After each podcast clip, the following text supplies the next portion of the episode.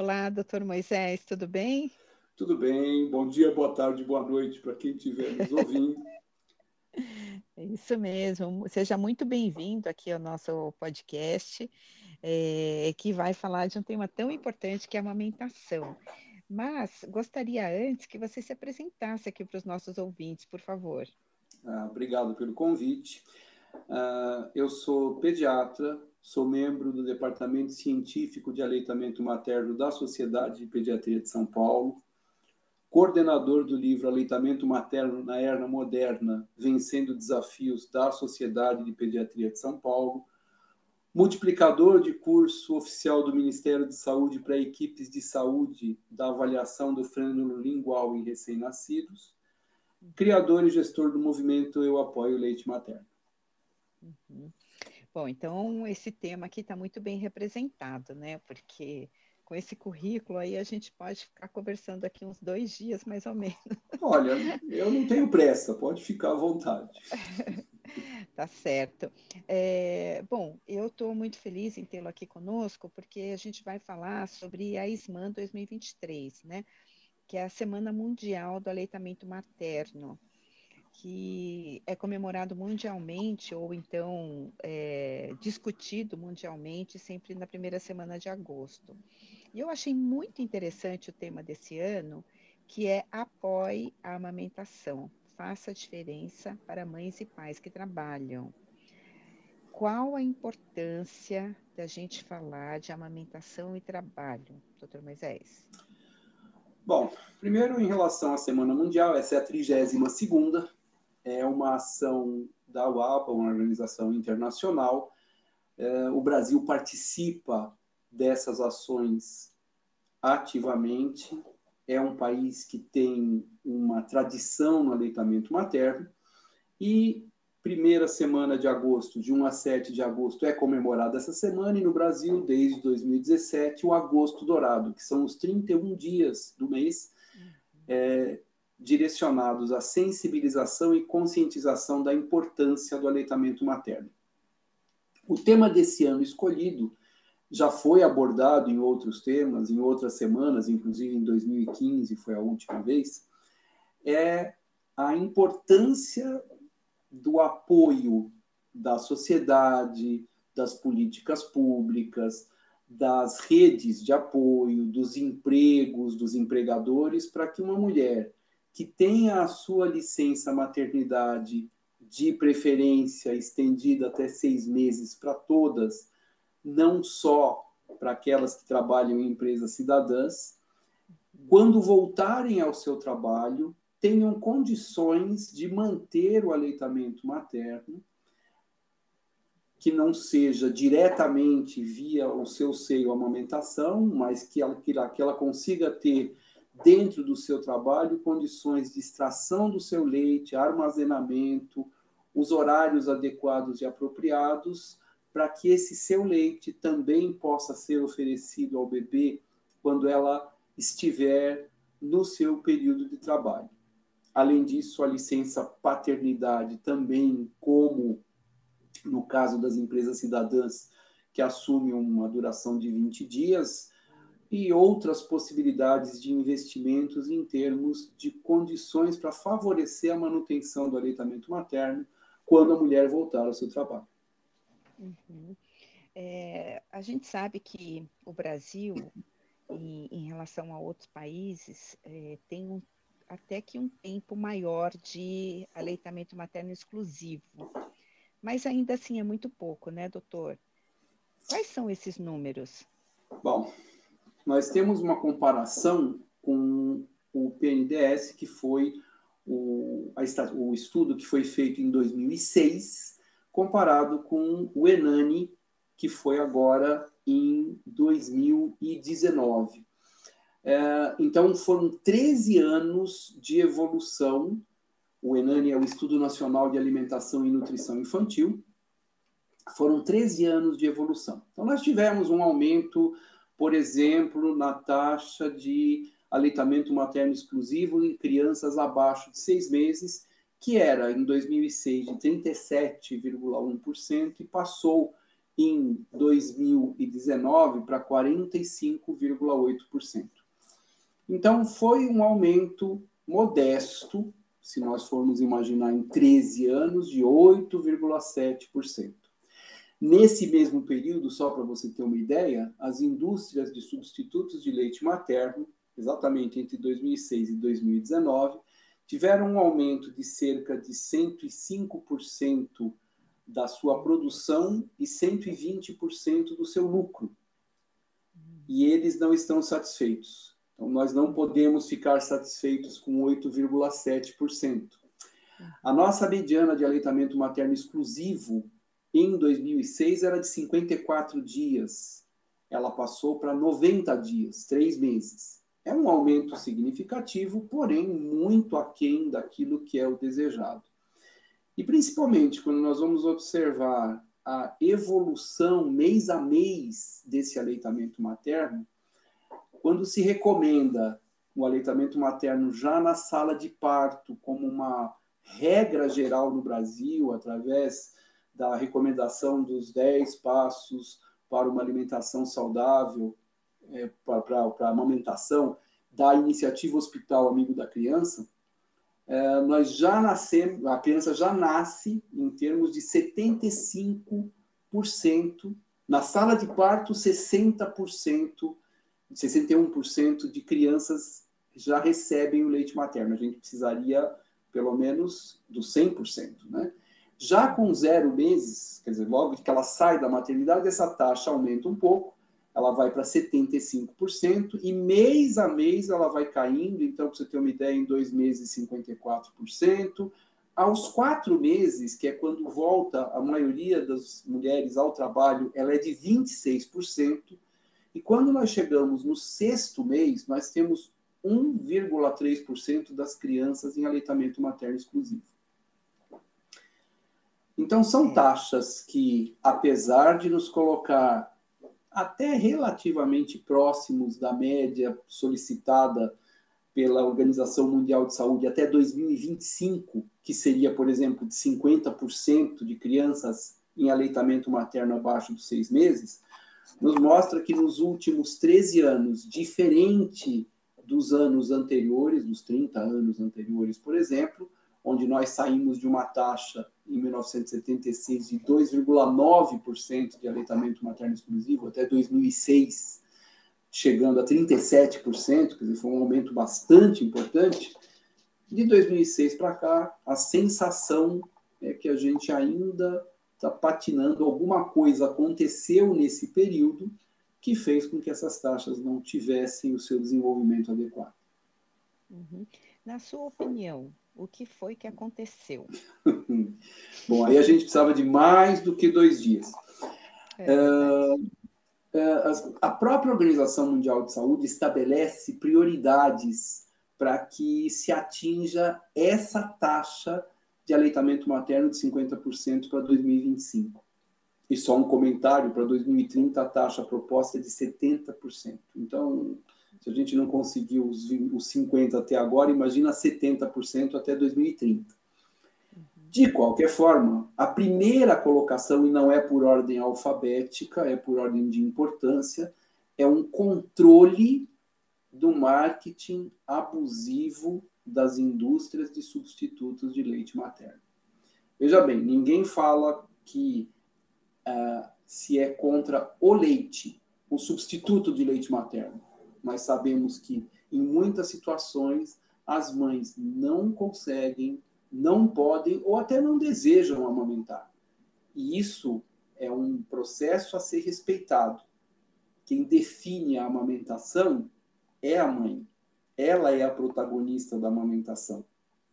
O importante que é, é que nós consigamos prover a ela as melhores informações a respeito tanto dos benefícios, quanto dos riscos que se corre quando se coloca uma outra fórmula infantil ou um outro tipo de leite no lugar do leite materno, uh, o apoio na questão das técnicas, na questão da rede de apoio e todas as outras políticas públicas, como a gente já conversou. Então, a recomendação é a escuta dessa mãe. Mas, quando essa mãe está em dúvida, ou mesmo que ela queira e ela acaba sendo massacrada por marketing, ações que não são escancaradas, são mais ou menos assim, olha, sim, o leite materno é importante, mas se por acaso você não conseguir, nós estamos aqui, tá?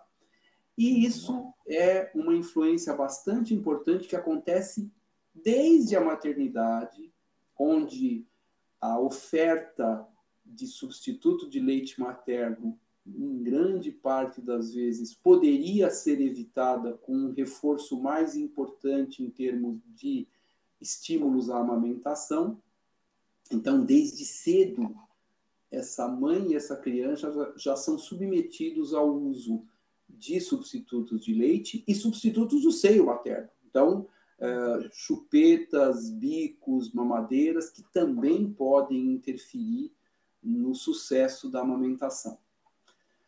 Os profissionais de saúde materno-infantil também re, poderiam requerer uma capacitação e uma habilitação mais importante. Então, para você ter uma ideia, vou falar da área de medicina, mas vale para as áreas de fono, nutrição, psicologia, enfermagem, uh, enfim, outras áreas uh, vinculadas à saúde materno-infantil. Mas vou falar da faculdade de medicina em 10 mil horas aula de faculdade de medicina, é, existem 15 horas dedicadas à orientação de alimentação e no meio delas é que se fala alguma coisa a respeito de aleitamento materno. Então, a, a orientação na faculdade de medicina é muito ruim, muito fraca. Se você imaginar que, vamos colocar aqui, segundo a última estatística demográfica de médicos no Brasil, 10% são pediatras.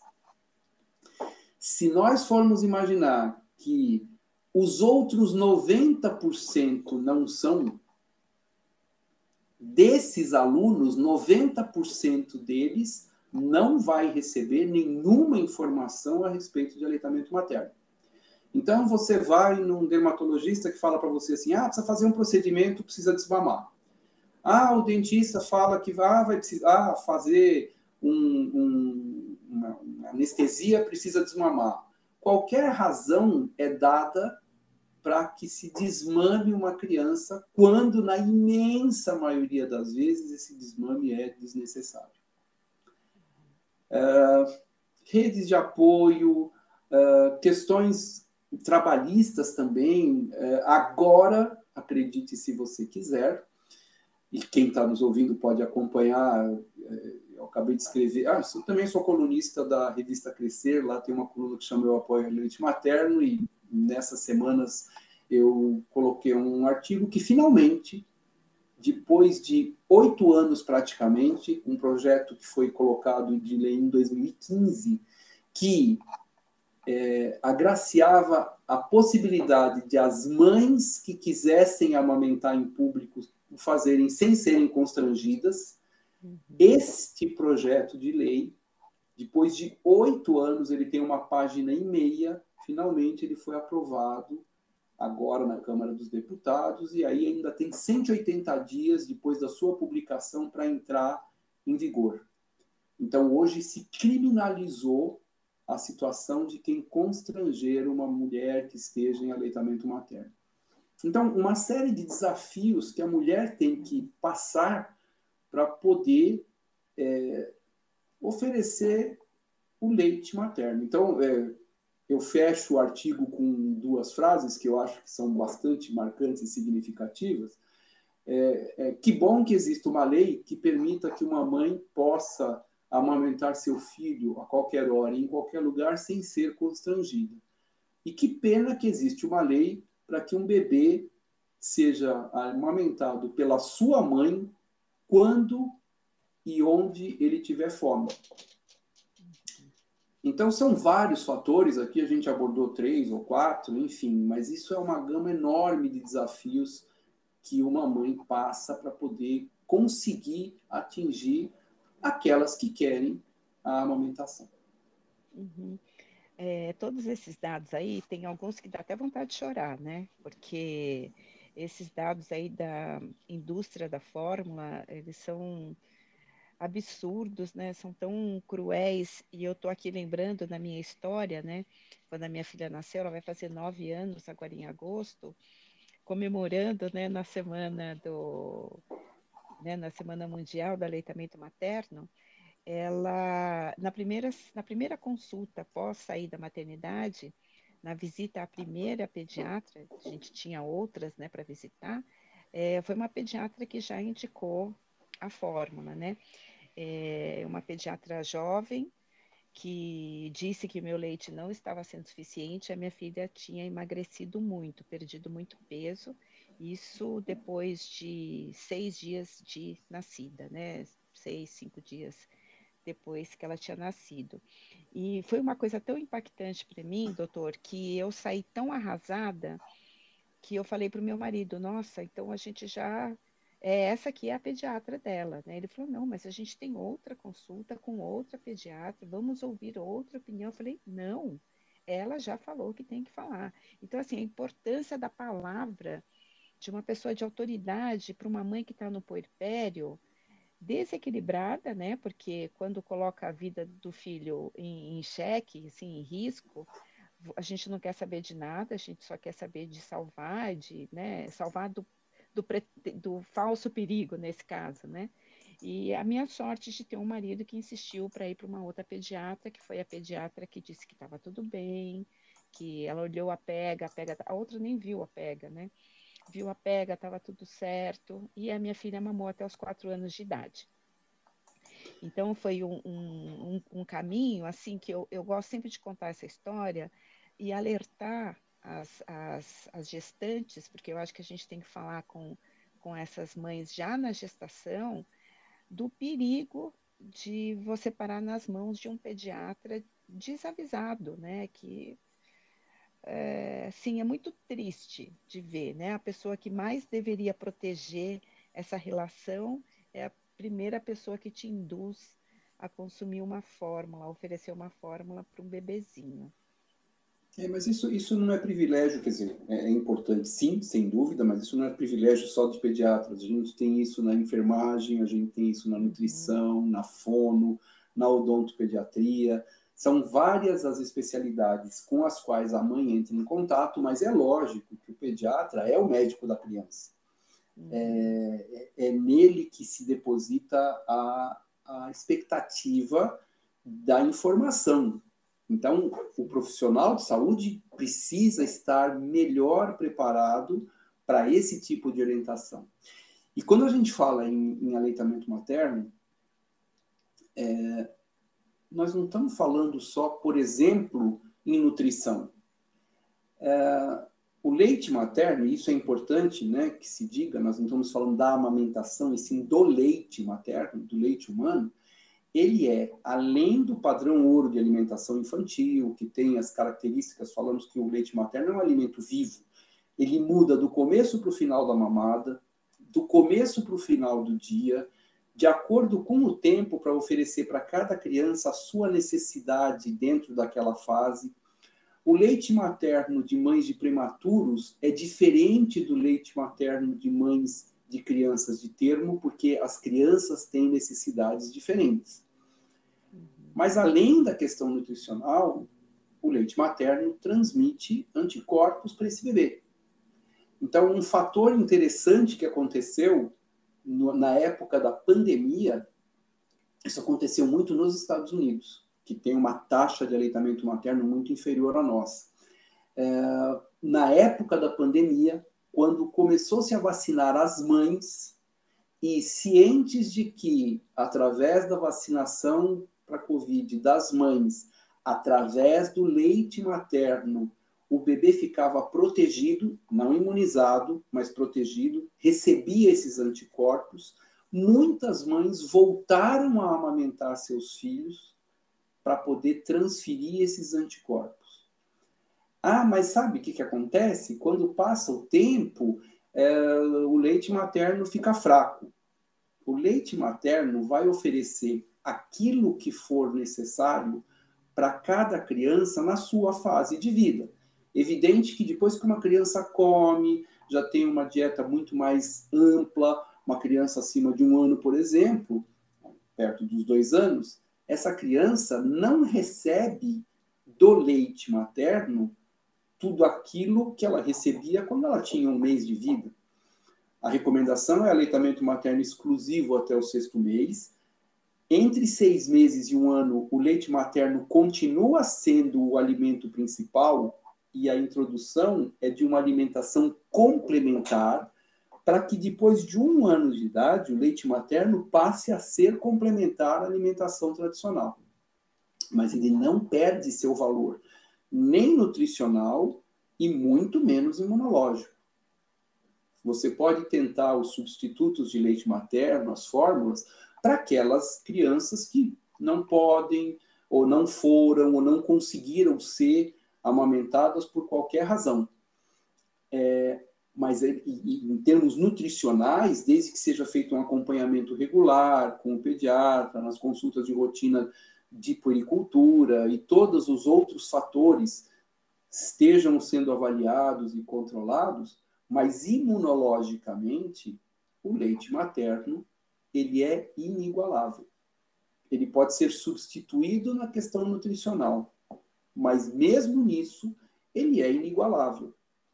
É, nas situações onde ele não pode ser oferecido, aí sim você pode pensar numa questão de substitutos de leite materno. É para isso. E isso é tão importante que ele deveria ser feito como é usado hoje, por exemplo, para antibiótico.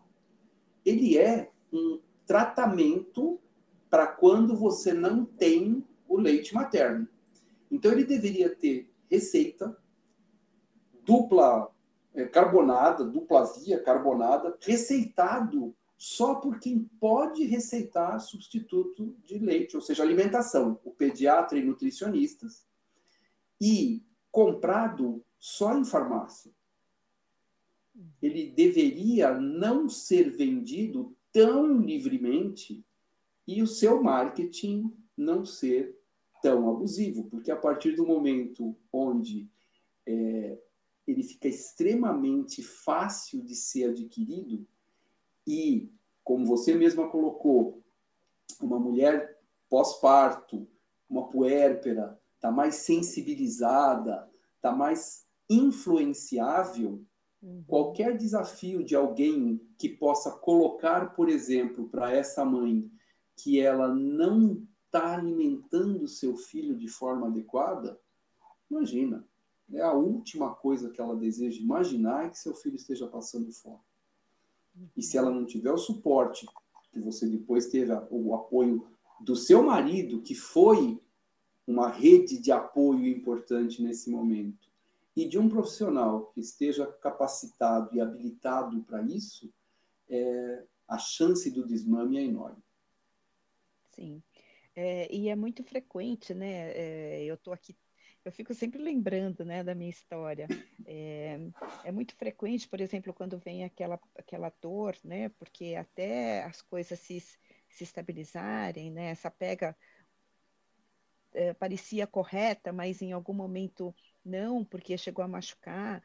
Nesses momentos, a, a importância da rede de apoio, né, que realmente favorece, fala para você, olha, vamos chamar um profissional para te ajudar, porque eu acho que é só isso que está faltando, porque desejo, é, eu acho que toda mãe, quando tem apoio, quando tem condições, quando tem calma, eu sempre fico pensando, quem é que consegue amamentar também no meio de uma turbulência, assim, tendo que voltar a trabalhar logo, é, numa casa onde tem muita cobrança. É, então, esse apoio também emocional, né? Esse apoio, fica tranquila que esse momento aqui é de vocês, né? Essa, esse ambiente caloroso, né? Sentar na poltrona e amamentar sem pressa, sem ninguém cobrando. É, isso é tão importante, não é, doutor Moisés? Muito, sem dúvida, muito importante. É, e vale lembrar, sim, isso que você está falando, por exemplo, é de uma porção privilegiada da população brasileira. Uhum. Uh, nós temos, por exemplo, 40% de mulheres no Brasil em emprego informal. Isso significa que elas não têm direitos trabalhistas.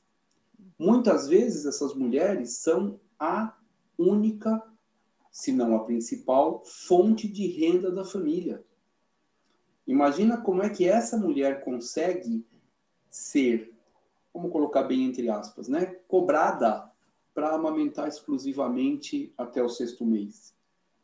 Então, é sempre importante ter um olhar para cada situação, para cada mulher, para cada dia de mãe e bebê e oferecer para aquele momento o que a gente puder oferecer de melhor em termos de proteção, apoio e promoção do aleitamento materno. Uhum.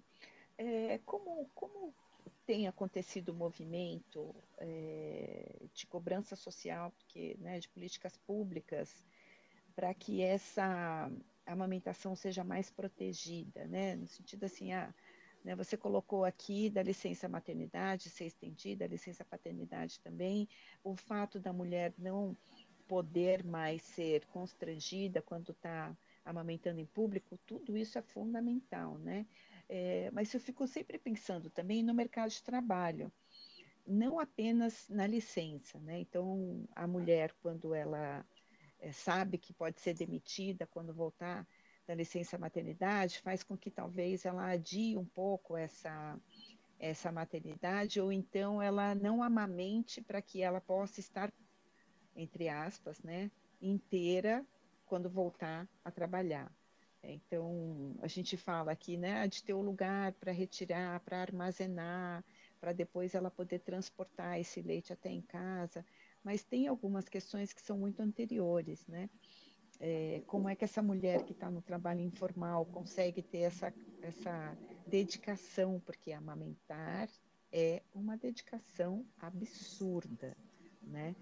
É, como é que ela tem essa condição, né, de poder amamentar sabendo que está voltando a trabalhar, que precisa voltar a trabalhar. Então, existe um movimento organizado de cobrança por políticas públicas dessa natureza, como essas que foram tão bem sucedidas até agora, mas que podem ser ampliadas? Olha, existe, existe sim. Uh, o que acontece é que não é tudo muito fácil.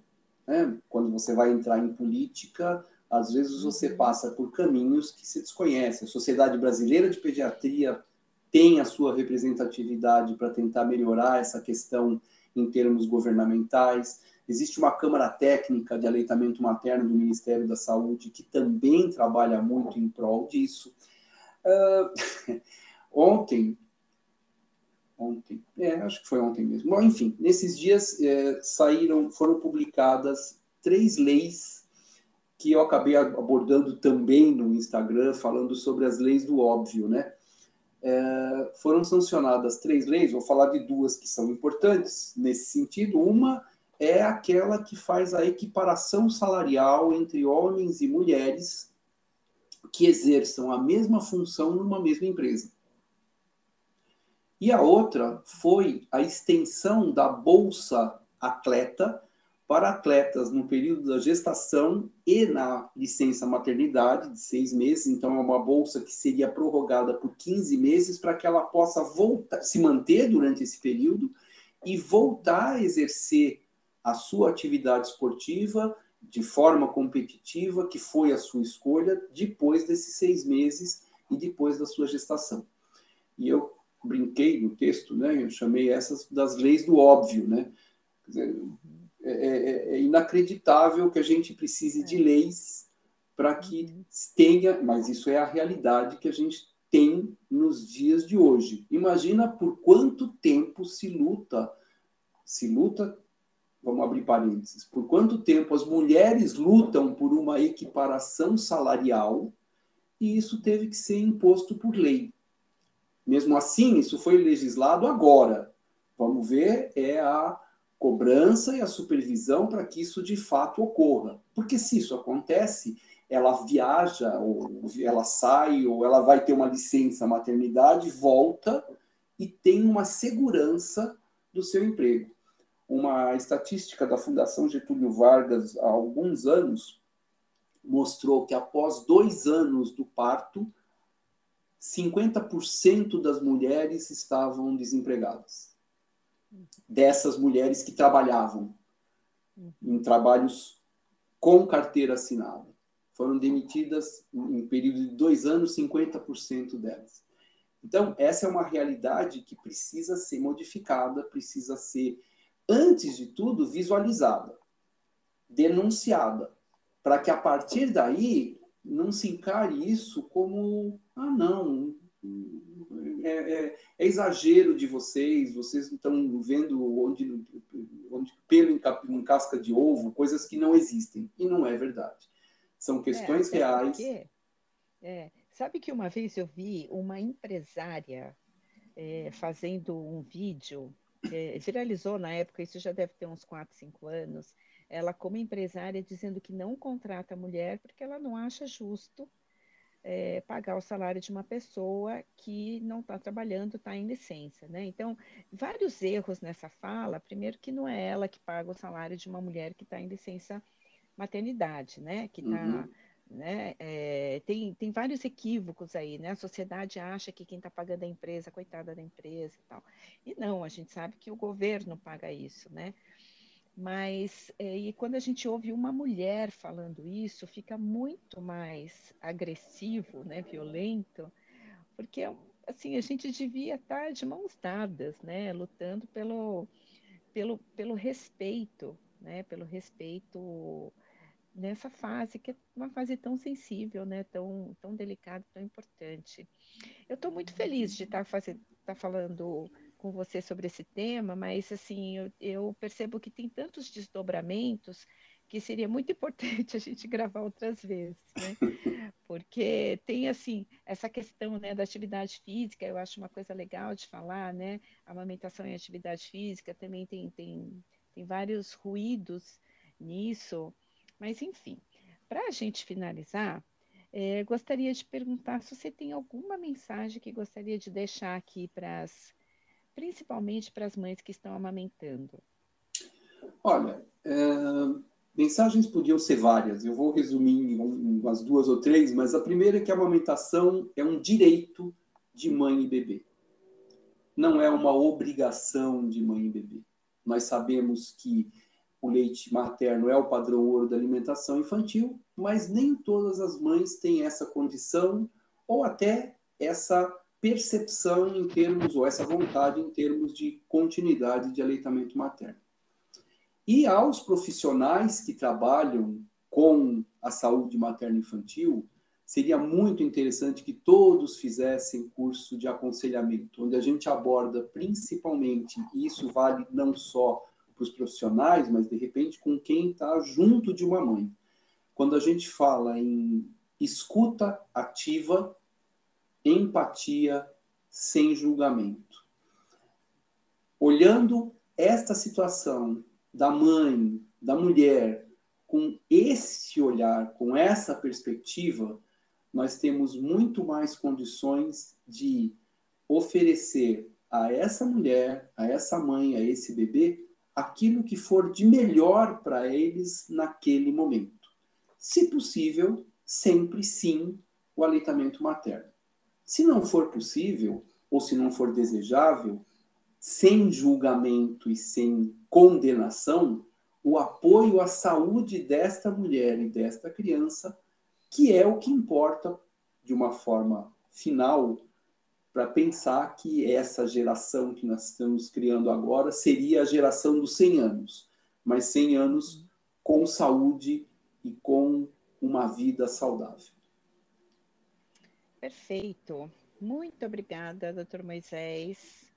É, as portas estão sempre abertas aqui. Eu acho que é um tema que é recorrente, a gente pode voltar sempre, né? Independente de ser no agosto dourado. E agradecer muitíssimo mesmo a sua participação. Obrigado. É, eu sempre falo que, em termos de aleitamento, nessas questões todas, eu sou facinho, é só avisar, a gente sempre dá um jeito de poder aproveitar os espaços para poder fazer essa é, trazer essa informação. A Semana Mundial e o Agosto Dourado são uma oportunidade que uhum. se abre para esse momento, mas a amamentação não se resume a agosto. Né? De setembro, dia 1 de setembro, a gente já devia estar fazendo a campanha para o Agosto Dourado de 2024, qualquer Verdade. que seja. Verdade. Então vamos marcar mesmo. Pode deixar que eu vou lhe chamar no WhatsApp. Tranquilo. Muito obrigada. Até mais. Imagina, obrigado.